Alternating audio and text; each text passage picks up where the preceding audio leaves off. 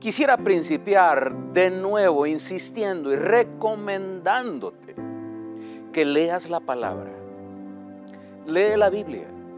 Insiste en esta tan buena costumbre de leer la palabra. Léela cuando puedas, léela a diario, pero léela constantemente. Léela amándola. Léela con corazón dispuesto. Abre tu corazón cuando leas la palabra de Dios. Llénate de ella. Ella te asombrará para que cuando en momentos difíciles que estés viviendo, la palabra sea tu consuelo, sea tu paz, sea, que, sea la que llene tu corazón. Principia leyendo el Evangelio de Marcos, el segundo libro del Nuevo Testamento. Te lo recomiendo porque es un libro muy, muy lindo, lleno del poder de Dios y de la experiencia de Jesús en su ministerio, llegando a la cruz y muriendo por ti y por mí, resucitando y dándonos las buenas noticias del Evangelio, Marcos lo presenta de una manera extraordinaria. Para darte una muestra de lo bonito que es Marcos, el libro, el Evangelio, en el capítulo número 4 te vas a encontrar con la parábola del sembrador. En el verso 3 del capítulo 4 dice la escritura que el sembrador salió a sembrar. Y ahí encuentra cuatro tierras y me gustaría hablar sobre, sobre una de ellas, la que más me llama la atención porque, porque es una tierra entre espinos.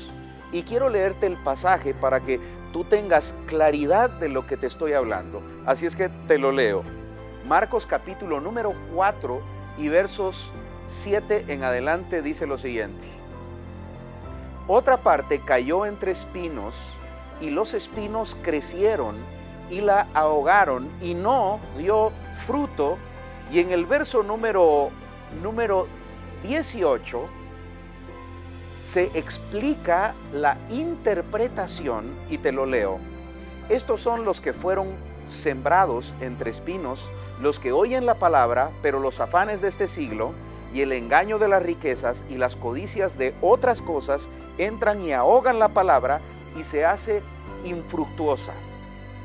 Marcos 4, en estos dos, tres versos que te menciono, muestra cómo el sembrador se acerca a una tierra que la verdad es que no va a dar fruto, aún así, la misericordia del sembrador se nota entregando semilla, la tierra con espinos recibiendo la semilla, tiene la bendición de recibirla, empieza contenta la tierra porque la recibe, pero los espinos empiezan a ahogar y ahogar y ahogar y uno se siente ahogado.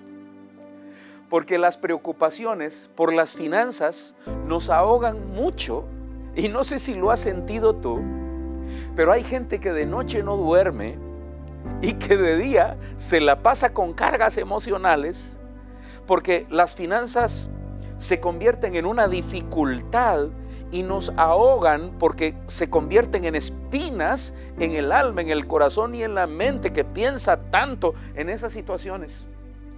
Y puede ser que tú estés viviendo ese momentito en donde has ido a la iglesia, has escuchado palabra, has querido recibir del Señor, pero aún así te sientes ahogado por las finanzas. Y ese verso quiero que te lo alimentes, te lo llenes, te lo, te lo nutras aquí adentro. Léelo, léelo y reléelo, porque eh, hay decisiones que hay que tomar. Marcos nos presenta los espinos y aunque nos explica que no dieron fruto, hay decisiones que pueden tomar las personas que se parecen a ese tipo de tierra, que se ahogan, pero que necesitan la ayuda del Señor. y aquí es donde tienes que acercarte a Jesús. Y aquí es donde tienes que tomar decisiones para que las finanzas no sean tu prioridad, sino Jesús en tu corazón. Y que la palabra llene tu corazón. Eh, quiero, quiero orar por tu vida. Quisiera decirte más, pero a la próxima. Pero, pero quiero orar por tu vida, Padre, en el nombre de Jesús. Que esta palabra bendiga, llene, nutra enciende el fuego por el amor, por la palabra y por ti. En la vida de los que hoy están escuchando. Ayúdalos especialmente en el tema financiero para que ellos sientan paz en su corazón. Los bendigo en el nombre de Jesús. Amén. Y amén. Que Dios bendiga tu vida. Y adelante.